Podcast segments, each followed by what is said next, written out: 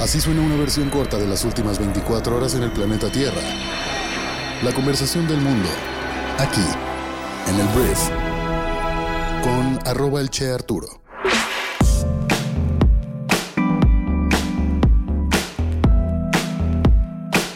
Muy buenos días, bienvenidas, bienvenidos a esto que es el brief para este martes 3 de octubre.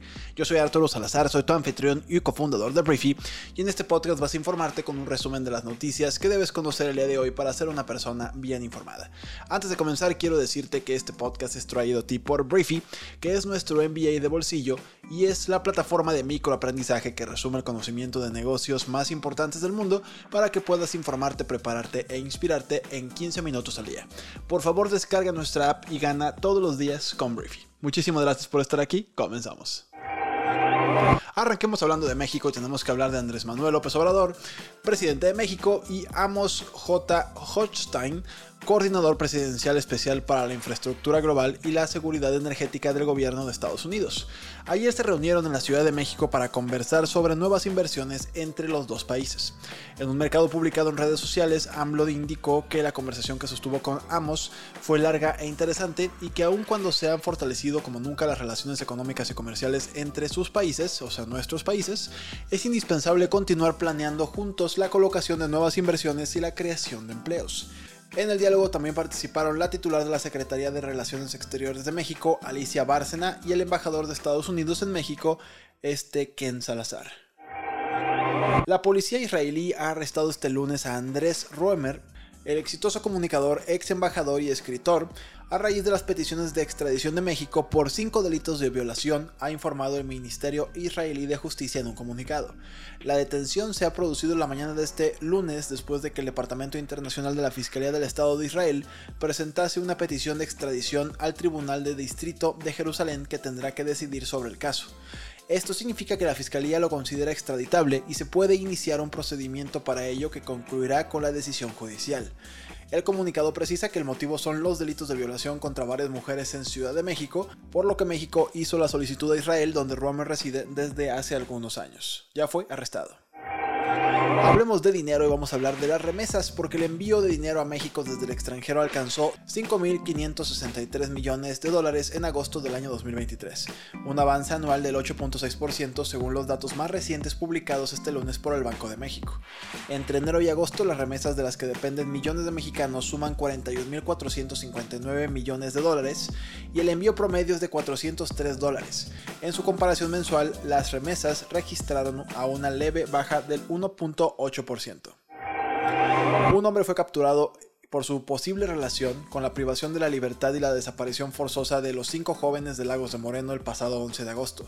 Según informó la Fiscalía del Estado en un comunicado, personal de la Fiscalía Especial en Personas Desaparecidas, en coordinación con la Secretaría de Seguridad y Protección Ciudadana, lograron relacionar a Rogelio M con el hecho, quien ya se encuentra en el reclusorio a disposición del juez de control. Hablemos de las noticias más importantes del resto del mundo y voy a hablar de cómo el expresidente más naranja del mundo, el señor Donald Trump o Donaldo, compareció este lunes ante un tribunal de Manhattan para su juicio sin jurado por fraude civil.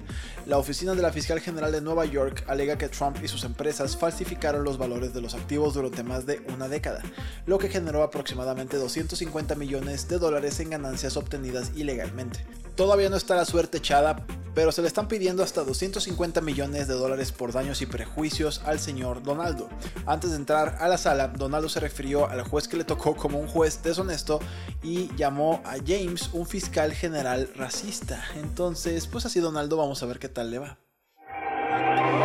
Fíjate que la política electoral comienza a afectar el apoyo a Ucrania por parte de Occidente, porque este país está luchando contra Rusia en muchos frentes y así como los avances en el campo de batalla cuestan mucho, también lo son hoy en día sus logros diplomáticos. Desde la invasión rusa el año pasado, el apoyo occidental a Kiev se ha mantenido en gran medida fuerte, pero están comenzando a formarse grietas en la alianza pro-Ucrania. Estados Unidos es con diferencia el mayor apoyo a Ucrania y ha asignado más de 110 mil millones de dólares en apoyo militar y económico. Sin embargo, durante el fin de semana, el Congreso abandonó los planes de darle a Ucrania otros 6 mil millones de dólares en una amarga batalla interna sobre cómo financiar el gobierno local. El Senado de Brasil aprobó este lunes un proyecto de ley que forma parte de un conjunto de medidas destinadas a reducir el elevado endeudamiento de la población, entre ellas la prohibición de tasas de interés excesivas en las tarjetas de crédito. A partir de ahora las tasas de interés que cobran los bancos deberán contar con el visto bueno de la Comisión de Valores Mobiliarios o en su defecto se prohibirán que los intereses excedan el valor original de la deuda. Actualmente los intereses de las tarjetas de crédito rondan el 400% anual de media, aunque algunas instituciones pequeñas llegan a cobrar cifras astronómicas que llegan al 1000% anual, y bueno, Brasil aprobó esta ley que prohíbe las tasas de interés abusivas. Vamos a hablar de la bioquímica húngara Katalin Karikó y el investigador estadounidense Drew Weissman que ganaron este lunes el Premio Nobel de Medicina por sus descubrimientos sobre el ARN mensajero que abrieron la vía al desarrollo de las vacunas en contra del COVID-19 contribuyeron al desarrollo a un ritmo sin precedentes de una vacuna durante una de las mayores amenazas para la salud de la humanidad en los tiempos modernos, indicó el jurado. Los hallazgos llevaron a la aprobación de dos vacunas en contra del COVID-19 basadas en ARNM de gran éxito a finales del año 2020. Descubrieron que el ARNM con base modificada se puede utilizar para bloquear la activación de reacciones inflamatorias y aumentar la producción de proteínas cuando el ARNM se administra a las células, fue lo que señaló la organización. Hablemos del iPhone que ya está en el mercado, pero mira, Apple dijo este sábado que estaba solucionando un problema que provocaba el sobrecalentamiento de su nuevo teléfono. El gigante tecnológico dijo en un comunicado que había identificado algunas condiciones que pueden hacer que el iPhone funcione más caliente de lo esperado señalando que el teléfono puede sentirse más caliente durante los primeros días después de configurar o restaurar el dispositivo debido al aumento del fondo, fue lo que dijo pues esta entidad. Se han presentado numerosas quejas sobre el sobrecalentamiento del iPhone 15 que se presentó a mediados de septiembre.